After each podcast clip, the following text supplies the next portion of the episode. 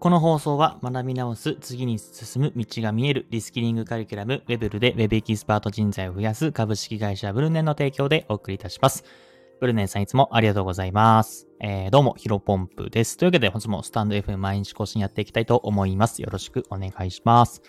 本日のテーマなんですが、100分の1の逸材になるには行動を始めて続けるだけ。そもそも99人は行動しません。えー、こういったテーマでお話をしていきたいと思います。えー、早速本題ですね。うんと、まあ僕自身ね、えっ、ー、と、フリーランスになって1年3ヶ月ぐらいかな。で、あとは、まあ、副業というかね、あの、自分自身の成長というかスキルを身につけるために、まあ、最初ブログとプログラミングの勉強から始めたんですけど、まあ、そういった行動をし始めてから、えー、だいたい2年と、えー、半年かな、が経ちました。うん。で、まあ、2年半やってきてね、えっ、ー、と、まあ、いろんな人の出会いだったりとか、まあ、単純にね、えっ、ー、と、身の回りの人がガラッと、あの関わってる人がガラッと、多分、うん、2年半前に関わってた人と今も会ってるかっていうと、ほぼ会ってないですね。95%ぐらいは、うん、僕の身の回りにいる人、方々が変わったなと思っています。まあ、やっぱりこれはね、えー、行動したからかなと思っていて、あの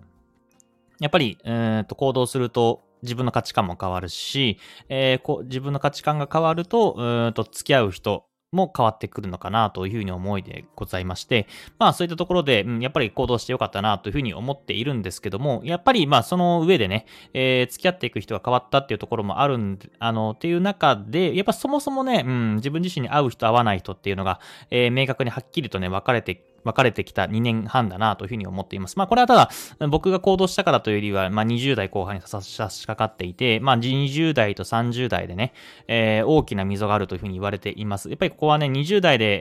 えっ、ー、と、付き合ってる人は、えー、そのまま30代でね、えー、付き合っていく人が多いというか、まあなんだろうな、やっぱ学生時代のように、まあ理由がないと新しい出会いってなかなかないじゃないですか。学生時代はね、なんかクラス分けとか、えー、なんかサークルとか、もう、もう、すごくね、毎日毎日新しい出会いがあったと思うんですけど、社会人になってくると意識的にね、えー、行動しないと、うん、なかなか自分自身の合う人だったりとか、また逆にね、えー、自分自身と180度考え方が違う、まあ新しい考え方に出会うということは、なんかそもそもないと思うんですけども、まあ、こんな感じでまあ出会う人がだんだん変わっててくるんですが、やっぱりね、自分自身が行動してると、行動してない人の、なんだろうな、まあ僕が言うのもあれなんですけども、まあ上から目線というかあれなんですが、あの、目につくというか、なんで行動してないのかな というふうに思ってしまうんですね。で、まあ僕自身ブログだったりとか SNS とかいろんなことをね、発信していますけども、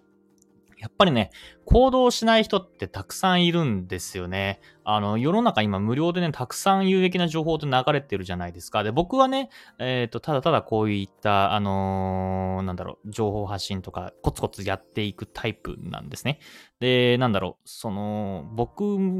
で、えっ、ー、と、一度もセンスがあるなと思ったことなくて、それぞれプログラミング勉強も、あの、めちゃめちゃつまずいたし、あのなかなかね、できない部分もたくさんあったし、まあ、ブログもな、もう今250記事、まあ、累計でいろんなところ書いてるので300記事ぐらい書いてますけども、まあ実際に SEO とか、あとは SNS とかでうまくいってるのって、多分どれぐらいだろうな、10記事収益が発生してる記事って 10, 10記事もないぐらいな感じで、まあまだまだコツもつかめていないし、えー、再現性という意味でね、うん、あの、つかめていないし、まああとは SNS とか Twitter、Instagram もそうですけども、このスタンド FM もね、えー、だって、まあ、うん、トッププレイヤーかといったら100 100%そんなことはないですので、なんかただただ続けてるだけではあるんですけども、やっぱり、うん、多分100人いたら、えっ、と、なんていうのかな。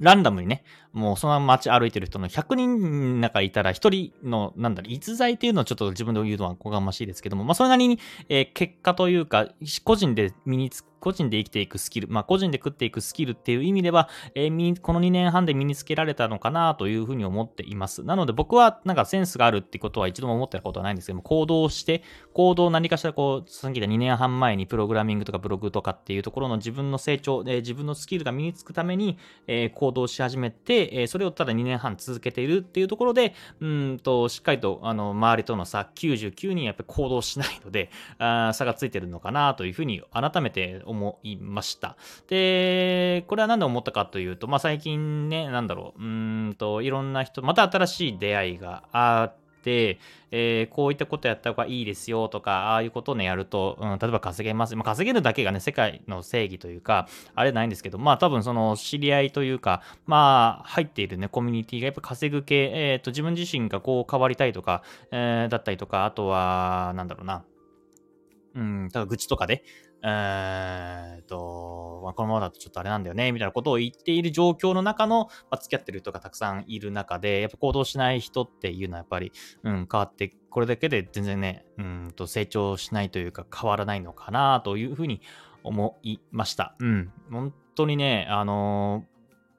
これなんかちょっと厳しめの話今日になってしまうんですけども、やっぱり結構ね、口だけの人って多いんですよね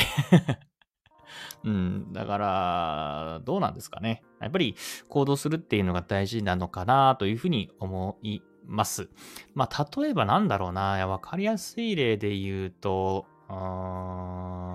そうですね。まあ、いろんな例があるんですけど、まあ僕自身、あの、不動産業界で働いてました。で、その時にね、宅地建物取引士っていう国家資格があります。で、これね、えー、合格しないと、まあ資格は不要だみたいなね、あのー、なんだろう、世間的なニーズというか考え方もあるかもしれませんけど、不動産業界において宅地建物取引士はもう全くの別で、これないと仕事にならないんですね。えなんでかっていうと、宅地建物取引士には、あの、いろんな3つの、えー、独占業務、まあ、宅地建物取引じゃないと、えー、できない仕事がありまして、でこれはね、不動産業界において、あの、ないと、と仕事にならないというか、なの歯医者さんが、あ歯医者さんなのに歯の治療ができないみたいなことと 一緒で、これを必ず取る必要があるんですね。で、なのにもかかわらず、で、これって、えっ、ー、と、15%の合格率なんですけども、やることやればね、僕自身はね、難しくない資格だと思っています。それと僕はね、あの、3ヶ月半ぐらいでね、えー、勉強して、それで一発合格しました。なもちろんね、そこは3ヶ月半は死ぬ気でね、